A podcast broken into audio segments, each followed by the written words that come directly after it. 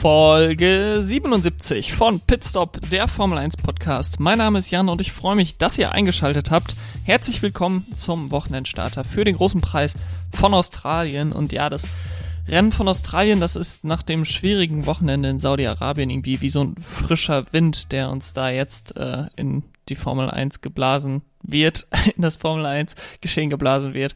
Ähm, allerdings muss ich sagen, kann ich das Wochenende von Jeddah noch nicht so ganz abschütteln, auch nach zwei Wochen nicht. Und es hat wirklich bei mir, glaube ich, das letzte bisschen Hoffnung, dass ich in das Formula One Management hatte in puncto Integrität auch endgültig verpuffen lassen. Und ich glaube, das wird die Saison auch ein bisschen mitschwingen weiterhin bei mir, ähm, vielleicht auch dadurch im Podcast. Aber ich glaube, dass das einfach auch wichtig ist, da die Formel 1 nicht in Schutz zu nehmen, sondern die auch kritisch zu hinterfragen, auch wenn wir natürlich alle Spaß und Freude an dem Sport haben, Freude an, an dem Wettkampf haben ähm, und deswegen die Formel 1 auch weiterhin verfolgen. Bevor wir starten, wie immer ein kurzer Einschub in eigener Sache. Folgt mir gerne auf Twitter pitstop F1 Jan, auf Instagram pitstop F1 Jan oder schreibt mir eine Mail pitstop F1 Jan at gmail.com. Okay, lasst uns reinstarten in das Wochenende von Australien. Der große Preis von Australien in Melbourne findet er statt. Es gab weitgehende Änderungen am Layout, weitgreifende Änderungen am Layout. Die ehemaligen Kurven 9 und 10 wurden eliminiert. Es gibt insgesamt eine deutlich höhere Durchschnittsgeschwindigkeit mit äh, langen Geraden, also quasi von Kurve 6 was der en das Ende des ersten Sektors ist quasi, bis äh, zur alten Schikane 1112, was Ende von Sektor 2 war oder jetzt weiterhin ist, was jetzt die Kurven, die neuen Kurven 9 und 10 sind, ist eigentlich eine lange Geraden. Zusätzlich wurden die Kurveneingänge an sehr vielen Stellen erweitert, also nahezu alle. Ähm, Kurve 1, Kurve 6, dann die alte Kurve 13 und die alte Kurve 15, also eben die neuen Kurven 11 und 13. Und wir sind jetzt nicht mehr bei 16 Kurven insgesamt, sondern nur noch 14 Kurven, wovon 9 rechts rumgehen, 5 links rum und wenn sie nicht allzu komisch angeordnet sind, bedeutet das für uns, dass die Strecke im Uhrzeigersinn verläuft. Wir werden an diesem Wochenende 58 Runden fahren, das ist wie vorher. Das heißt für uns auch, wenn wir davon ausgehen, dass die äh, Rundenzeit um drei, vier Sekunden schneller ist als vorher, was, was derzeit so angepeilt wird, dass der Grand Prix im Schnitt auch etwas kürzer sein wird. Wir haben vier DRS-Zonen, was neuer Rekord ist und jetzt schon vor dem Wochenende für Diskussionen sorgt. Ich kann aus sportlicher Sicht auf jeden Fall die Diskussionen nachvollziehen, die geführt werden, ob wirklich vier DRS-Zonen notwendig sind, gerade nach dem, was wir in Jeddah gesehen haben, wo Fahrer versucht haben, abzubremsen, um eben DRS zu bekommen, anstatt die Überholmöglichkeit zu nutzen. Und gerade mit Blick auf das, was ich letzte Woche auch gesagt habe, dass man vielleicht in Österreich gucken sollte, ob man DRS-Zonen eliminiert, ist das schon eine sehr interessante Entscheidung. Aber aus Ausrichtersicht ist das auf jeden Fall nachvollziehbar. Traditionell ist Melbourne immer eine sehr schwierige Strecke gewesen zum Überholen und das wird sich dieses Jahr wahrscheinlich eh, also es hätte sich wahrscheinlich eh geändert durch die, durch die Layout-Anpassung, aber man will wahrscheinlich auf Nummer sicher gehen und äh, mal mindestens dieses Jahr richtiges Spektakel bieten. Je nachdem, wie das dann ausgeht, ähm, habe ich die Hoffnung, dass das dann nächstes Jahr angepasst wird. Wir haben im Gegensatz zu Jitter, wo wir drei DRS ähm, Detection Points, also eben Punkte, an denen gemessen wurde, ob, ob ein Fahrer jetzt eine Sekunde hinter dem anderen ist oder nicht, haben wir in Australien davon nur zwei. Also zwei Punkte für dann jeweils zwei DRS-Zonen. Also wenn man kurz vor der Startziel weniger als eine Sekunde hinter seinem Vordermann ist, dann hat man sowohl auf der Startziel als auch auf der zweiten Geraden DRS. Ähm, und wenn man kurz vor Kurve 6 weniger als eine Sekunde hinter dem Vordermann ist, dann hat man ähm, ja, die ganz, den ganzen Weg von dort bis zu der neuen Kurve 13, was früher die Kurve 15 war. Also quasi den ganzen Sektor 2 und den Anfang von Sektor 3 DRS mit Ausnahme der schnellen links, rechts ähm, der neuen Kurven 9 und 10. Der letzte Sieger, den wir hatten, der ist, liegt schon etwas zurück, denn wegen der Corona-Pandemie waren wir weder 2021 noch 2020 hier. Valtteri Bottas gewann 2019 relativ deutlich gegen Lewis Hamilton und da war so die Angst bei Mercedes oder die, die Hoffnung vielleicht auch im Rest des Feldes, dass selbst wenn Mercedes jetzt dominiert 2019, dass es zumindest wieder einen Krieg der Sterne gibt, dass Valtteri Bottas einen Schritt nach vorne gemacht hat in der Winterpause. Wir wissen alle, dass das nicht so ausgegangen ist. Lewis Hamilton ist sehr einfach zum Titel marschiert 2019 ähm, und Valtteri Bottas sitzt inzwischen nicht mehr im Mercedes. Der Rekordsieger in Melbourne heißt Michael Schumacher mit vier Siegen und er kann dieses Wochenende eingeholt werden von niemand Geringerem als Sebastian Vettel. Nicht Lewis Hamilton, der hat nur zwei Siege, obwohl er, und da kommen wir zu, zur nächsten Kategorie, mit acht Pole Positions die meisten Poles hat und kann hier an diesem Wochenende den Rekord für die meisten Poles auf einer Strecke aufstellen. Das hat noch keiner geschafft, auf einer einzelnen Strecke neunmal auf der Pole Position zu stehen. Hamilton hat aus diesen acht Poles, wie gesagt, nur zwei Siege gemacht. Also, wenn er am Samstag wieder erwartend, müsste man sagen, die Pole Position holt, heißt das noch lange nicht, dass er auch am Sonntag gewinnen wird. Ich habe gerade gesagt, dass wir 2020 gar nicht nach Melbourne gekommen sind. Das ist natürlich nur halb richtig, denn 2020 war der ganze Formel 1-Zirkus schon da in Melbourne. Freitag sollte es losgehen. Es gab elendlange Schlangen vor den Eingängen und dann wurde alles abgesagt. Ähm, es gab einen positiven Fall bei McLaren und die ganze Formel 1-Saison wurde dann ja erstmal auf Eis gelegt bis Juli ähm, und der Rest war dann Geschichte. Ich hoffe inständig, dass wir an diesem Wochenende nach Melbourne fahren und dort auch fahren werden mit den Autos. Ähm, ich sehe aber im Moment noch keinen Grund, warum das äh, anders sein sollte. Gehen wir weiter und blicken jetzt voraus auf den großen Preis von Australien. Team für Team und starten da in umgekehrter Reihenfolge der Konstrukteursweltmeisterschaft derzeit wieder mit Williams. Die hatten ein doppeltes DNF in Saudi-Arabien, Latifi mit einem Crash in der letzten Kurve und Alexander Albon kurz vor Schluss mit einem sehr unbeholfenen Manöver gegen Lance Stroll. Sie stehen leistungsgerecht auf Platz 10 in der Konstrukteursweltmeisterschaft, das muss man einfach so sagen. Ich habe vor der Saison erwartet, dass es schwierig werden könnte für sie. Sie haben mit George Russell natürlich einen Ausnahmekönner ähm, verloren und es war schwierig bis unmöglich, den zu ersetzen. Man hat sich für Alex Albon entschieden. Ich muss sagen, er ist definitiv besser als Nicolas Latifi ähm, für den es schwer wird, Argumente zu finden, warum er den Platz noch nach der Saison behalten sollte. Aber es könnte insgesamt eine lange Saison werden für Williams. Der Highspeed-Kurs in Australien wird ihnen definitiv nicht helfen, da sie auch starke Probleme, ähm, ähnlich wie Aston Martin und Mercedes, mit dem Porpoising noch haben. Und Teams, die schwach in die Saison starten, haben ja oft dann mal das Mantra, die Saison ist noch lang, wir können noch viel reißen. Ich frage mich allerdings, ob das wirklich das ist, was Williams derzeit Kraft gibt, denn es könnte durchaus eine sehr anstrengende Saison werden für Williams, die nicht dazu führt, dass sie sich großartig verbessern. Und ich sehe derzeit auch sowohl vom fahrerischen Talent als auch vom Team her nicht, dass sie irgendwie besser sind als, als Aston Martin oder als McLaren erst recht nicht oder Alpha Tauri ähm, und auch nicht Haas und Alfa Romeo. Dementsprechend selbst wenn Williams sich mit dem Auto noch ein bisschen verbessern würde, könnte es sehr, sehr schwierig werden, dass sie am Ende der Saison auf einem anderen Platz stehen als P10. Williams ist eines von zwei punktlosen Teams. Das andere punktlose Team ist das Team von Aston Martin. Und bei denen ist die große Story vor dem großen Preis von Australien die Rückkehr von Sebastian Vettel. Ich bin sehr gespannt, ob der viermalige Weltmeister dem Team wirklich weiterhelfen kann und eventuell auch um Punkte kämpft an diesem Wochenende. Er war nämlich bei den Testfahrten schon deutlich schneller als Lance Stroll und das Auto sollte ihm auch besser liegen als in der letzten Saison, als in den letzten Saisons. Er war auch an der Entwicklung maßgeblich beteiligt und hat hoffentlich dahin gewirkt, dass er mit dem Auto gut klarkommt. Auf der anderen Seite hat er zwei Grand Prix weniger Erfahrung jetzt mit dem Auto. Ähm, das ist natürlich insbesondere am Anfang dieser neuen Auto-Ära entscheidend.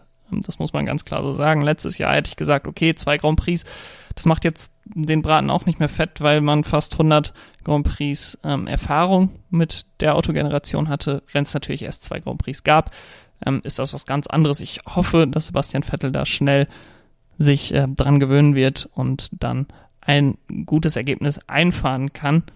Klar ist aber auch, dass er die grundsätzlichen Probleme des AMR 22 nicht einfach lösen kann. Es ist sicherlich noch zu früh, das Aston Martin Projekt jetzt als gescheitert zu erklären oder irgendwas, aber das Team ist definitiv in Zugzwang, steht unter Zugzwang.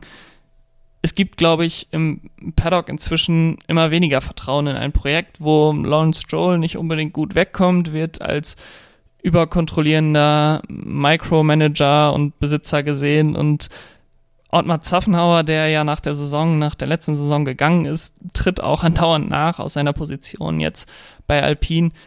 Und das bringt natürlich nicht unbedingt Vertrauen äh, im Team, um das Team herum.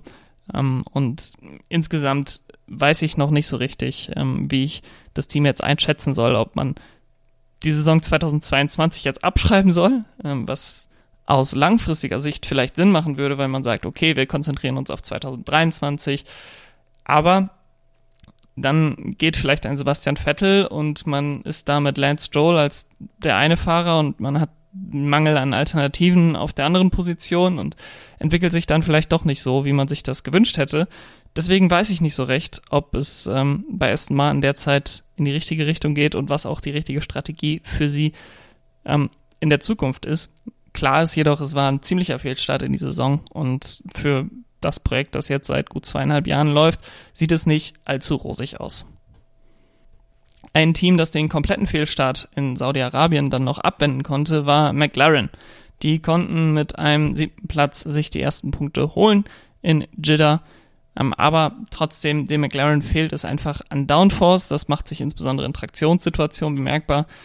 Dadurch waren sie auch deutlich gesteigert in Saudi-Arabien, weil es dort weniger sehr langsame Kurven gab, wie in Bahrain, wo wir die Kurven 1 ähm, und die Kurve 10 haben, wo danach wirklich viel Traktion gefordert ist von dem Auto und der McLaren da einfach sehr viel verloren hat. Melbourne liegt sicherlich irgendwo dazwischen vom Downforce, von den Downforce-Anforderungen. Ähm, und da bin ich gespannt, ob sie wieder um die Punkte kämpfen können ähm, oder ob sie komplett rausfallen. Ganz nebenbei ist es auch noch das Heimrennen für Danny Ricciardo. Er sah in den ersten beiden Rennen deutlich besser aus im Vergleich zu Landon Norris, im Vergleich dann auch zur letzten Saison. Ähm, aber er hat in Melbourne einen ähnlichen Fluch wie Charles Leclerc bei seinen Heimrennen. Bei weitem nicht ganz so schlimm, aber er ist noch nie auf dem Podium gelandet. Er ist 2013, 17 und 19 ausgeschieden. 2014 hat er zwar das Rennen auf Platz 2 beendet, wurde dann aber nachträglich disqualifiziert. Und sein bestes Ergebnis kommt aus dem Jahr 2016 mit Platz 4. Seit 1985 ist Australien schon ein offizielles Formel-1-Rennen und noch nie hat ein Australier, also weder Mark Webber ähm, noch Daniel Ricciardo noch irgendein anderer Australier, es gab ja nicht nur die beiden, ähm, es aufs Podium geschafft beim großen Preis von Australien. Es ist sehr unwahrscheinlich, muss ich sagen, dass es sich in diesem Jahr ändert. Aber gerade zu Saisonbeginn, und das hat man in Saudi-Arabien auch gesehen, ist für McLaren Zuverlässigkeit der Schlüssel zum Erfolg. Was Zuverlässigkeit ausmacht, das sieht man bei der Fahrerpaarung von Alpha Tauri. Pierre Gasly und Yuki Tsunoda haben beide einen achten Platz eingefahren und beide ein Rennen mit Motorschaden beendet, beziehungsweise im Fall von Yuki Tsunoda das Rennen nicht mal starten können wegen Motorenproblemen. Ich bin nicht sicher, wo sie wirklich stehen. Sie scheinen deutlich hinter Haas, Alfa Romeo und Alpine zu sein, aber mit der aktuellen Performance auch noch vor McLaren. Zuverlässigkeit ist für sie natürlich auch sehr, sehr wichtig. Aber es wird sicherlich noch ein paar Rennen dauern, bis man wirklich begreift, wo welches Team steht. Und bei Alpha Tauri habe ich da, glaube ich, im Moment noch mit die meisten Fragezeichen. Es gab seit dem letzten Rennen viel Gerede um die Zukunft von Pierre Gasly. Die Tür scheint nämlich wieder einen Spalt weiter aufgegangen zu sein, dass er für 2023 zu Red Bull zurückkehrt. Natürlich nur unter der Bedingung, dass Sergio Perez das Team verlassen wird. Auf welche Art auch immer. Gasly muss sich jetzt beweisen. Sergio Perez scheint sich verbessert zu haben über den Winter, scheint näher dran zu sein an Max Verstappen. Und das macht es für Gasly natürlich umso wichtiger jetzt zu performen. Wenn das Team natürlich auch noch einen Schritt nach vorne machen würde, würde ihm das natürlich ungemein helfen. Ich würde es gerne sehen, wenn er sich woanders versucht, wie ein Carlos Sainz, aber ich muss sagen, die Option für 2023, je nachdem, wer wo weggeht, sind nicht unbedingt besser als Alpha Tauri und definitiv nicht besser als die Option Red Bull. Red Bull ist natürlich die Nummer 1 Option. Wahrscheinlich im Moment für jeden Fahrer, ähm, wenn man nicht langfristig an Mercedes oder Ferrari gebunden ist. Wenn wir gerade beim Thema Ferrari sind, kommen wir auch direkt zum ersten von Ferrari angetriebenen Team und das ist das Team von Alfa Romeo. Und dort muss man sagen, ist Valtteri Bottas so ein bisschen wie ein neuer Fahrer. Er hat eine neue Rolle ohne Druck und es tut ihm anscheinend einfach gut. Und das wird auch zum Teil besser für seine Leistung sein. Aber man muss auch sagen, ähm, nach den ersten beiden Rennen von Valtteri Bottas bei Alfa Romeo, man hat letztes Jahr gesehen, wie weit Bottas, nicht nur Bottas, sondern auch Perez äh, von Verstappen und Hamilton weg waren. Und ich glaube auch, dass Verstappen und Hamilton insbesondere 2021 einfach auf einem anderen Level waren, ähm, was fast alle Fahrer angeht. Also ich glaube, dass es kaum einen anderen Fahrer gegeben hätte ähm, oder kaum andere Fahrer, eine andere Fahrerpaarung hätte gegeben, die sich zu solchen Höhen gepusht hätte und dass dann Bottas und Perez ähm, nicht ganz so stark aussehen. Ähm, das ist dann weniger ihnen vorzuwerfen. Auf der anderen Seite der Garage haben wir Zhu Guangyu, der einen guten Einstieg in die Formel 1 hatte und wie bereits zuvor gesagt, für ihn ist Konstanz einfach der Schlüssel für eine erfolgreiche Rookie-Saison. Das geht schon mal gut damit los, dass er die ersten beiden Rennen beide beendet hat, wobei es in Saudi-Arabien sicherlich etwas schmerzhaft ist, dass er bei 13 Fahrern, die ins Ziel gekommen ist, am Ende Elfter wird. Er hat ähm, in Bahrain ja bereits gepunktet. Das ist für, für einen Rookie auch wichtig, direkt mal dieses Ziel abzuhaken. Ähm, er hätte sicherlich gerne in den beiden ersten Rennen gepunktet, ähm, muss sich dann mit elf zufrieden geben. Ähm, trotzdem ein sehr positiver Saisonstart sicherlich für Zhu Guangyu, wenn man bedenkt, ähm, wie so, ja, seine Preseason lief und wie er auch von vielen Leuten eingeschätzt wurde vor Saisonbeginn. Bei dem anderen Team, was von Ferrari angetrieben ist, bei dem anderen Ferrari-Kundenteam bei Haas gab es zwei sehr unterschiedliche Saisonstarts für die beiden Fahrer. Da haben wir auf der einen Seite Kevin Magnussen, der auf mit sehr kurzfristiger Einladung zurückgekehrt ist zu seinem ehemaligen Rennstall und jetzt der gefeierte Held ist, zweimal in Punkte gefahren ist, zweimal in Q3 gewesen. Und dann haben wir Mick Schumacher, der noch ohne Punkt ist, der in Bahrain in Q2 rausgeflogen ist und in Jeddah eigentlich auf der Pace gewesen wäre, in Q3 zu kommen, aber durch seinen Unfall alles zunichte gemacht hat. Ich hoffe, dass Haas auch in Melbourne eine gute Leistung zeigen kann und dass Mick Schumacher jetzt nochmal die Chance bekommt, um Punkte mitzufahren. Es wäre für ihn und ich glaube auch für die Teamdynamik nochmal so ein unglaublicher Boost, so ein äh, Motivationsboost, denn es ist nochmal was anderes, glaube ich, wenn der Fahrer, der durch die tiefsten Tiefen der letzten Saison mitgegangen ist, nun auch endlich seine ersten Formel 1 Punkte holt, bei Kevin Magnussen war das was anderes. Klar, der hat auch äh, eine schwierige Saison 2020 mitgemacht mit dem Team, aber vorher natürlich auch schon sehr, sehr viele gute Erfahrungen mit Haas gemacht. Haas war immer historisch stark in Melbourne, ähm, aber natürlich schwer übertragbar auf die neuen Autos und ich bin sehr gespannt, ob sie ähm, dort wieder eine gute Leistung bringen können. Ich hätte es vor Saisonbeginn nicht gedacht, aber auf Platz 4 in der Konstrukteursweltmeisterschaft steht derzeit Alpine und gerade in Saudi-Arabien waren sie die Nummer eins Quelle für Unterhaltung, insbesondere in der ersten Rennhälfte. Ich muss allerdings sagen, auch wenn es von vielen Seiten gelobt wurde, das teaminterne Duell zwischen Alonso und Ocon, war es durch das Team wirklich schlecht gemanagt. Ich sehe kein Problem darin, Fahrer einfach fahren zu lassen und ähm, es auf der Strecke zu entscheiden, wer von den beiden vorne ist.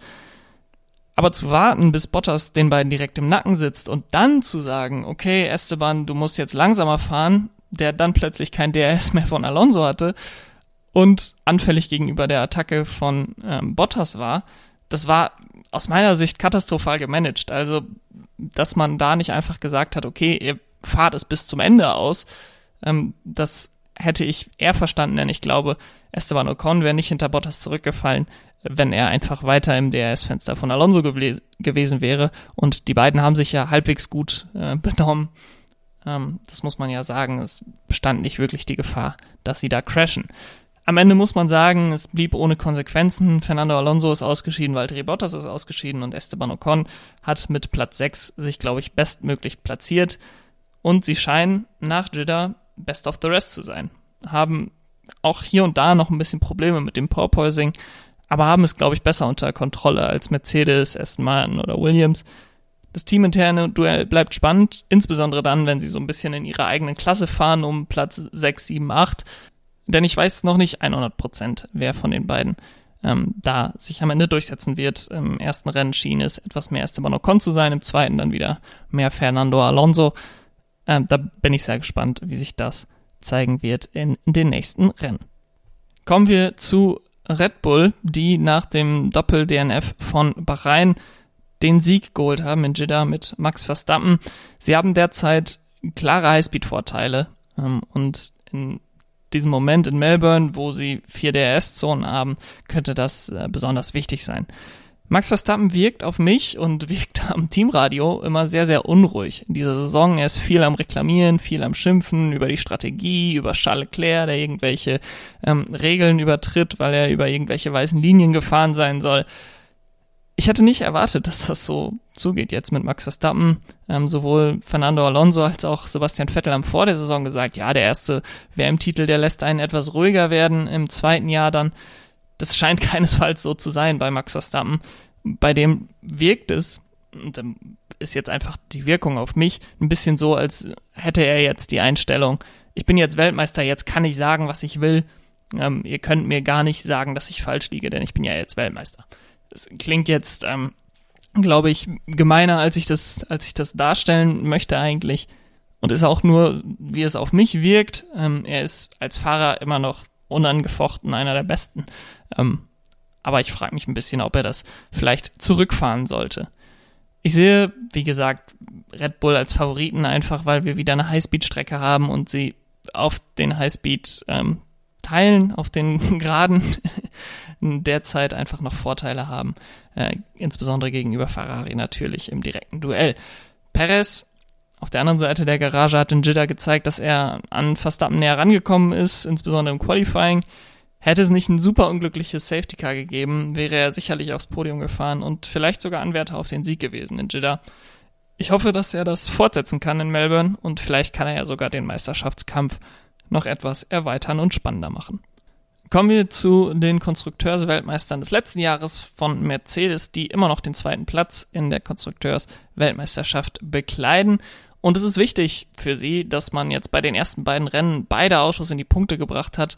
Der Saisonstart, und das habe ich nach ähm, nach Bahrain auch schon gesagt, der Saisonstart ist insbesondere Schadensbegrenzung. Die ersten Updates werden für Imola erwartet. Ähm, klar wird man damit nicht alles lösen, aber vielleicht können die Probleme auch ohne Upgrades behoben werden. Sie haben letzte Woche so ein bisschen mit Trial and Error versucht, mit Hamiltons Setup das Porpoising ähm, ja, einzudämmen, den, das Problem kleiner zu machen. Das hat nicht funktioniert, das muss man einfach so sagen. Aber auch wenn es jetzt ein negatives Ergebnis auf dem Papier mit nur einem Punkt war, kann das dann doch dazu geführt haben, dass sie das Auto jetzt vielleicht besser verstehen als noch vor zwei Wochen. George Russell hat mit einem vierten und einem fünften Platz einen guten Start hingelegt für seine Mercedes-Karriere. Er hat im Moment sechs Punkte mehr als Lewis Hamilton und bleibt er nach dem Sonntag weiterhin vor ihm, ist er der erste Teamkollege von Lewis Hamilton, der seit 2016, seit Nico Rosberg, den siebenmaligen Weltmeister nach drei Rennen noch hinter sich lassen kann. Und wir wissen ja, wie es 2016 ausgegangen ist. Ähm, also im teaminternen Duell scheint es auch etwas knapper zuzugehen als noch im letzten Jahr bei Mercedes. Kommen wir zum derzeitigen Klassenprimus und das ist die Scuderia Ferrari. Die hat vor Australien eine besonders wichtige Frage und das ist, können sie auch bei Sonnenlicht gewinnen? Denn ihre letzten beiden Rennsiege sind in Bahrain und Singapur gewesen. Beides eben Nachtrennen etwas ernster formuliert. Ähm, die Frage ist vielleicht, ob sie ihre beeindruckende Frühform auch noch mit ins dritte Rennen nehmen können. Es wird sicherlich noch mal ein ganz anderes Rennen als die Rennen in Bahrain oder in Saudi-Arabien, aber was Ferrari insbesondere ausmacht, ist die beeindruckende Zuverlässigkeit bisher. Ähm, Valtteri Bottas musste wegen Motorenproblemen oder Getriebeproblemen ähm, das Rennen in Saudi-Arabien früher beenden, aber ansonsten die Ferrari-Motoren ähm, am zuverlässigsten auf jeden Fall, wenn auch nicht am schnellsten. Ich glaube, da würde ich gerade Red Bull noch den Vorteil geben. Ähm, deswegen sind die Ferrari an diesem Wochenende auch nicht die Top-Favoriten für mich, sondern Red Bull, ähm, weil es eben ja sehr stark auch auf, auf die ähm, Geschwindigkeit, auf die Spitzengeschwindigkeit auf der Geraden ankommen wird. Interessant wird auch, Carlos Sainz Wochenende sein, der sich zu beweisen hat. Es wäre nämlich für ihn verdammt wichtig, im teaminternen Duell nicht noch weiter zurückzufallen. Es ist vermeintlich seine letzte Chance für diese Saison, nicht in die Rolle der Nummer zwei komplett abzurutschen. Insbesondere, wenn das Team in den Titelkampf eingreifen will. Dann wird es nämlich dazu kommen, dass Carlos Sainz Charles Leclerc zuarbeiten muss ähm, oder soll, damit dieser eben um die Fahrer WM kämpfen kann. Kommen wir zu meinen Tipps des Wochenendes. Wie immer könnt ihr die auch bei fantasygp.com finden. Dort könnt ihr auch meiner Liga beitreten mit dem Ligacode 165768696. Ich bin in der Liga immer noch Erster, ähm, musste allerdings deutliche Einbußen gegenüber dem ersten Wochenende machen, ähm, was meine Führung angeht und hoffe, dass mein Team in ähm, Australien wieder besser abliefert. Meine Tipps fürs Wochenende als Sieger tippe ich Max Verstappen auf Platz 2, Carlos Sainz und auf Platz 3 Sergio Perez.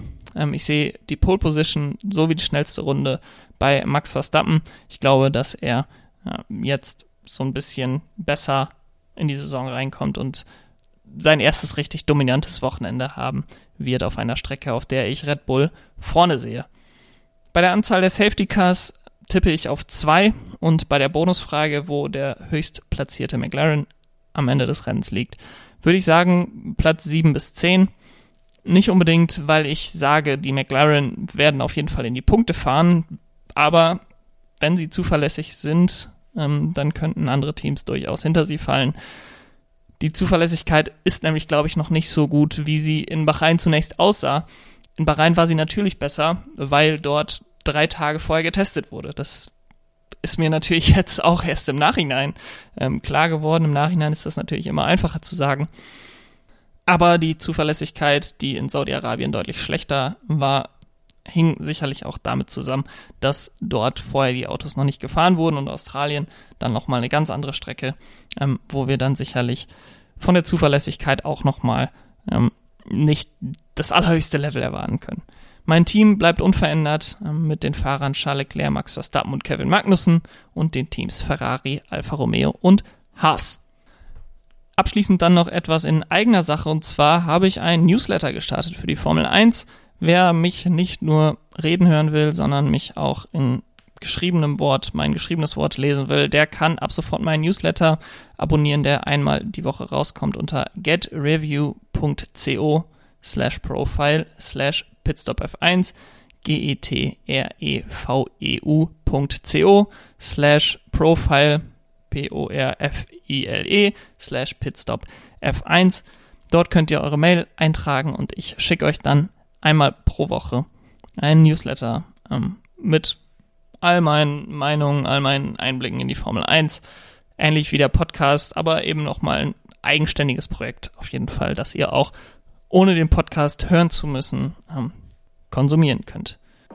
Und das war's dann mit der heutigen Folge Pitstop, der Formel 1 Podcast. Ich freue mich sehr auf das Rennen in Australien. Ich habe es ja in den letzten Wochen schon häufiger mal gesagt, diese frühen Morgenrennen, ähm, die bringen bei mir irgendwie nochmal so Nostalgie hervor. Und äh, ja, wenn es dann an einem Sonntagmorgen um 7 Uhr losgeht, ähm, dann sitze ich ganz entspannt auf der Couch mit einem Kaffee ähm, und schaue mir das Rennen sehr gerne an und möchte dann natürlich auch darüber sprechen, wenn ihr die Analyse vom Großpreis von Australien nicht verpassen wollt, dann abonniert bitte den Podcast, dann verpasst ihr keine Folge mehr. Gebt ihm auch gerne 5 Sterne bei Apple Podcast oder Spotify. Ich freue mich, wenn ihr dann beim nächsten Mal wieder einschaltet. Bis dahin, macht's gut. Ciao.